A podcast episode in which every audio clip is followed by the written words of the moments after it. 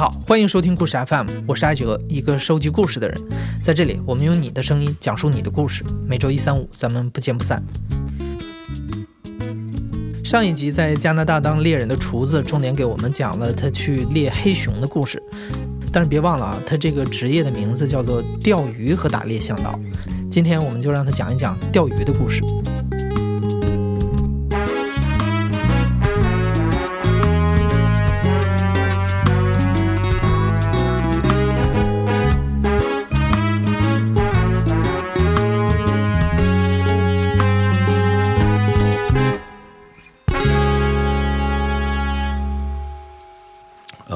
首先，在加拿大钓鱼，它没有所谓鱼塘里钓鱼，没有养殖，说我养一个池子，让让你大家坐在那里，然后去钓鱼，完全没有这种情况，一定都是野生的。它不是在你人工控制的环境里，所以你要对它要有非常深刻的理解，你才有可能把这个工作做好。呃，我拿一种鱼来说，就是在我们那里非常。有名的，而且每年都是会有比赛的，呃，叫条纹鲈鱼。这个海鲈鱼呢，每年呃五月中旬到六月份，它会呃顺着河口往上游游。它因为它到了六月初、六月中旬，根据水温的不变化的话，它是要来进来产卵。那么你要想钓这个鱼的话，首先你大概要知道每天的潮汐、水温、风向。会影响这个鱼真正在河的哪一个部位聚集。第二，这个每天的水温，包括这个鱼的情况的变化和它的生育周期的变化，会影响到我们叫它中文叫开不开口，就是有没有咬口，就是鱼会不会咬你的饵料。然后呢，如果它不咬怎么办？然后你要钓鱼的话，你就要清楚法律。在加拿大的话，钓鱼是管理的非常细的。就拿那个条纹鲈来说，每年，比如说每年五月份我开始可以钓，钓到了，然后在这个河段的某一个区域，你是可以用一种鱼竿和那个线轮，你超过了这个某一个位置，你就要用另外一种，这两种是不能混的。混的话，后果很严重。就是如果被抓到的话，后果很严重。那么你你想获取这些知识，最简单的办法是找当地的这个林业警察，他会给我们讲的非常非常详细。他有时候可能抽几个小时，会给你说清楚。因为对于他们来说，他的目的不是说为了去罚钱，他的为目的是为了把这个资源保护好、调控好。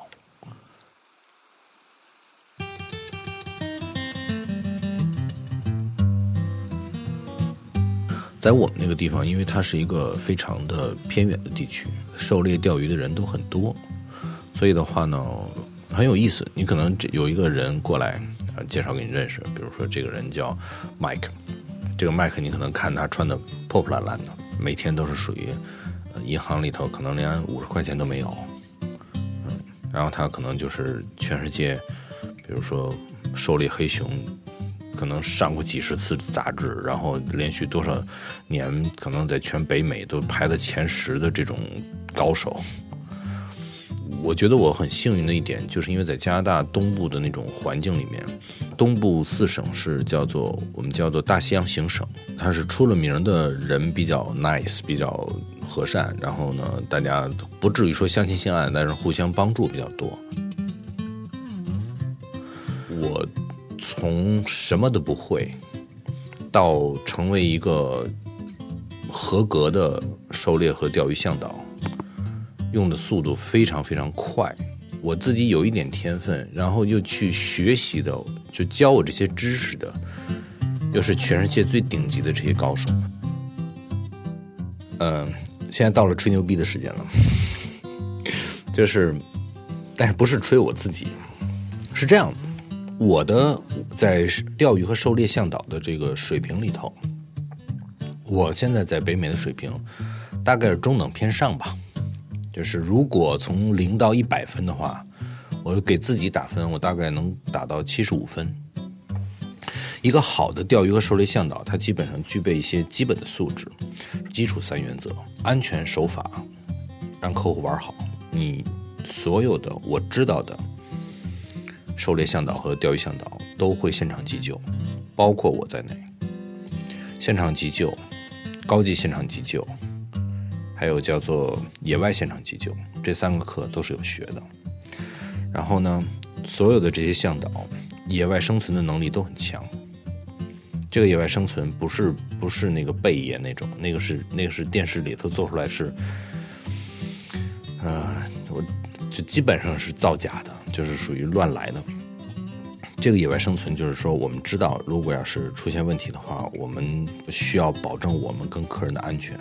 它有很多很多的内容在里面，比如说是光生火就有很多的课，因为你不会的话就是不会。你真正到那一个时刻的话，你点不起火来的话是会死人的。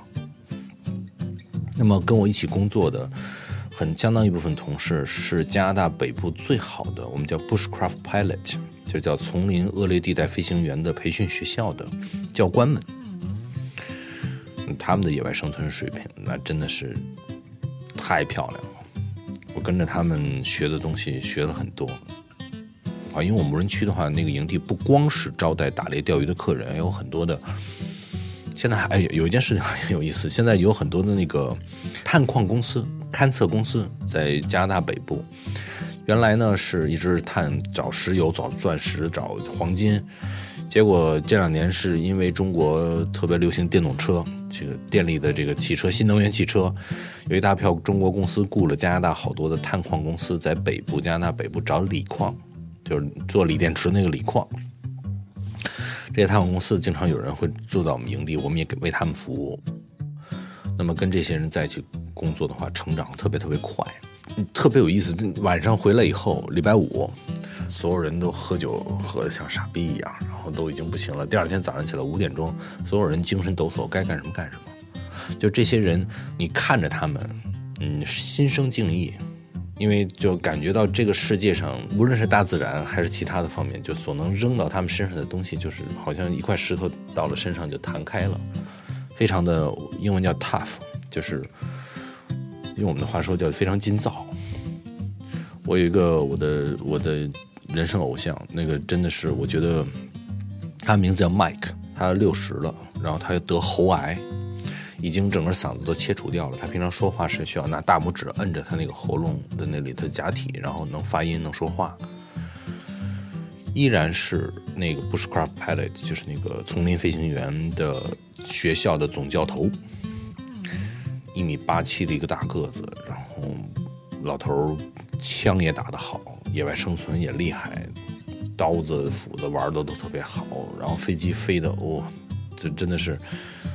就我我老跟我的朋友们说，我觉得 Mike 是对于我来说，当然每个人有他不同的审判标准，但对于我个人来说，This is how man should live and die，就是这是一个男人应该活着和死去的方式，就是跟这些我在我看来全世界最牛逼的男人女人们在一起。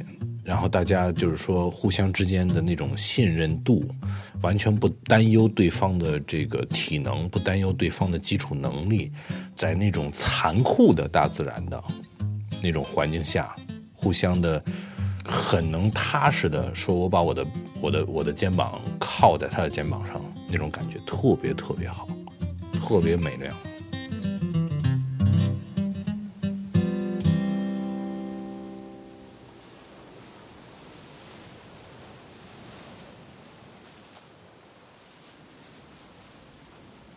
是今年我有一个客户，本来是秋天来我这里猎熊，到了以后先去钓一天金枪鱼，蓝鳍金枪鱼，就是说在日本卖什么上百万就那种蓝鳍金枪鱼。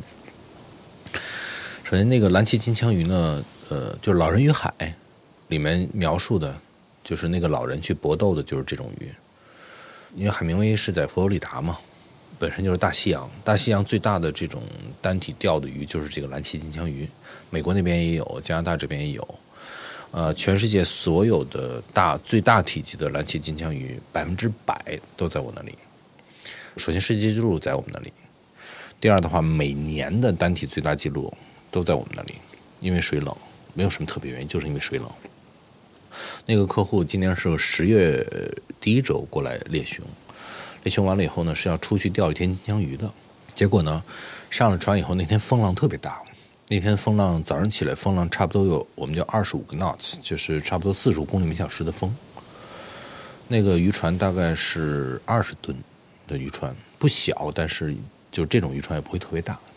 在大西洋里面，我们出海呢，大概一个小时以后。的客人的反应就已经很重了，就是这个呕吐和晕船的反应。这个客人在船上，他一直想坚持，然后结果就实在是身体扛不住了，呕吐，然后太厉害了，太厉害，我没有办法，我就是让船回到港口，然后把它放到岸上，然后我呢，反正船钱也付了，然后反正今天哪儿其他地方也去不了了，我跟船长说，走，咱们出去搞一条去，我拍点视频，呃，做宣传用。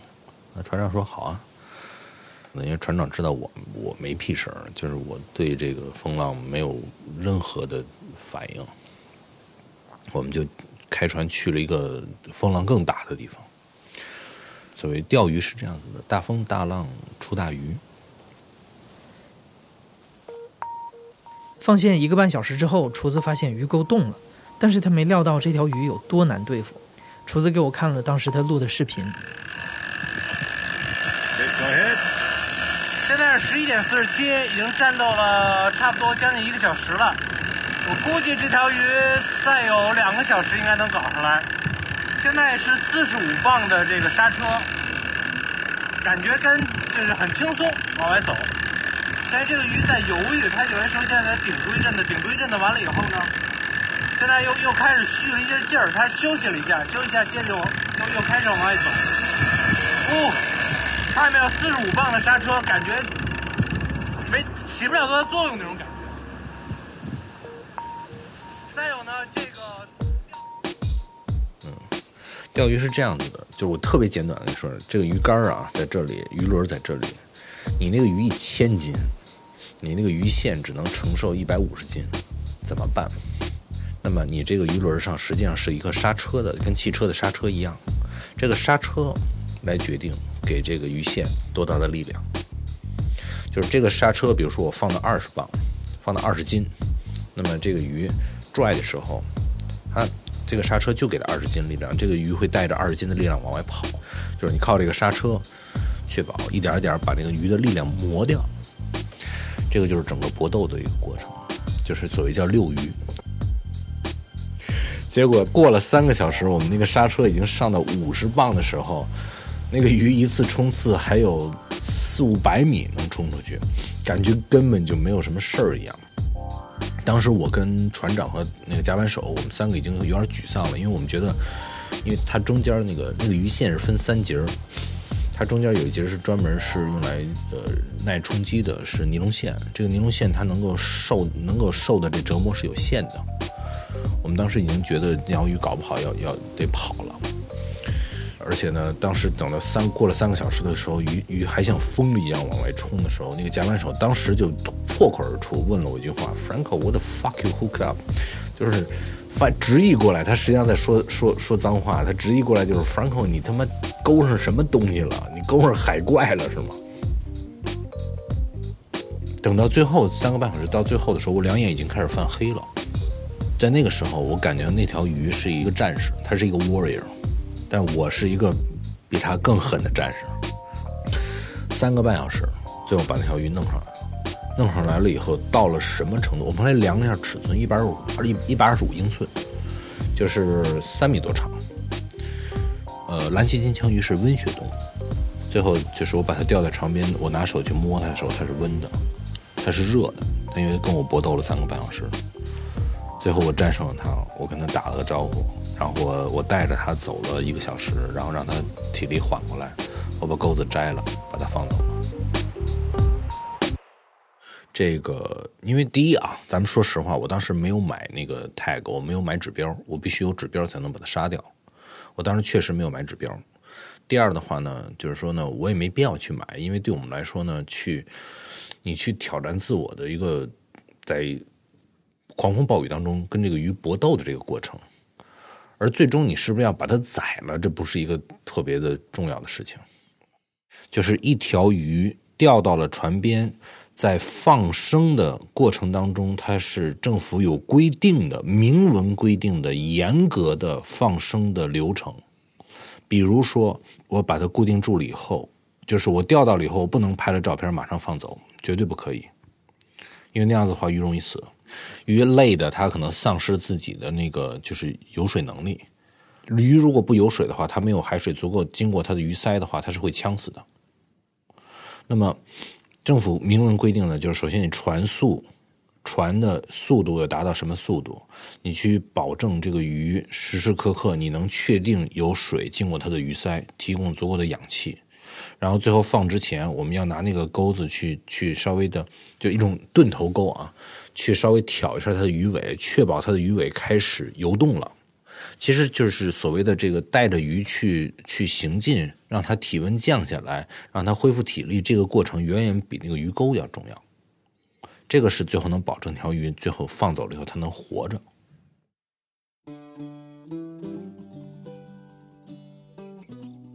啊，对于我自己来说，我觉得我这辈子可能很难再去钓到那么大一条鱼了，因为那条鱼过了一千磅了。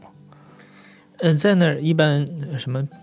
什么钓鱼比赛之类的，呃，一般记录是什么样子？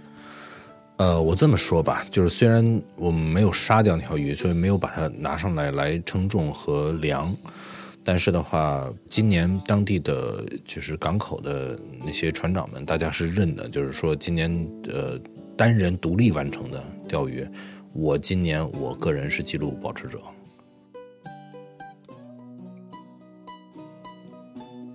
还有一个事情特别有意思，我我跟我国内的合作伙伴，他们跟这些客户们去说说，我们出去钓一个金枪鱼，把它宰了吃肉，大家都反应哇太好了，蓝鳍金枪鱼那个特别好吃，如何如何。然后说我们去杀一头熊，然后说怎么样？说哇你们好残忍啊，为什么要杀那个熊？熊熊好可爱。第一，你没有见过那个熊熊自相残杀的时候，一点都不可爱。第二，蓝鳍金枪鱼是它的濒危程度。远远的超过熊，就是蓝鳍金枪鱼是一个很值得保护的物种。就是说，你如果不去接触大自然的话，我想只想说，就是说这个东西它需要不需要保护，跟它长成什么样没什么关系。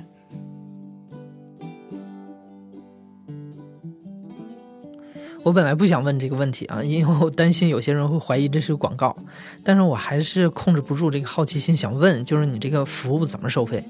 呃，比你想象的便宜的多，呃，便宜的多得多，就是黑熊狩猎，我们有一个春天，我们有一个叫做鱼与熊掌，呃，条纹鲈鱼钓鱼加上猎一头黑熊，这一个下来的话，连往返机票所有的加起来，差不多七八万块钱人民币，呃，当然不便宜。但是不是那种就是属于叫做高不可攀的，或者说是那种就是完全不能够承受的那种价格。那对我来说还是高不可攀。嗯，行，那最后一个问题，你对现在自己生活有什么样的评价和你未来的一些打算吧？我对自己的这个现在生活的评价就是我还挺开心的。我就是因为我找到了一个我适合我做的工作。现在每其实我现在是控制客人数量，嗯，现在基本上每年多的时候不到七十，少的嗯五十多个。我们不是接特别多的人，因为在我们那个地方呢，第一你挣那么多钱没用，挣那么多钱都交税了，然后第二的话呢，也用不着挣那么多钱。嗯，我自己住那个地方，因为特别偏僻啊，它跟温哥华、多伦多比不一样。我自己一个独立的房子，地上一层，地下一层，呃，一个一个五百多平的车库，呃，我后院还有一条河，一个池塘，有一百多亩的林地，都是我的，人民币花了九十六万。然后他他那个土地不值钱，就如果你像我我这种人生活在比较偏僻的地方，加上我每年每年十二个月里头有多了有十个月，少了有八个月，不是在深山里头，就是在无人区。我自己那家我也轮不着我住几天。所以的话，你说，你说挣那么多钱干什么？没有什么，真的没有什么用。我这次回北京已经胖了十来斤了，我现在在努力再争取再吃个再长胖五六斤，因为马上回去以后要去北边激光带，然后有两个大的任务要做，然后身上没有脂肪的话扛不下来的，真的就是受不了。你现在正在收听的是亲历者自述的声音节目故事 FM，我是主播艾哲。本期节目由我制作，声音设计彭涵。另外也要感谢我的好朋友王谦，把厨子推荐给我认识。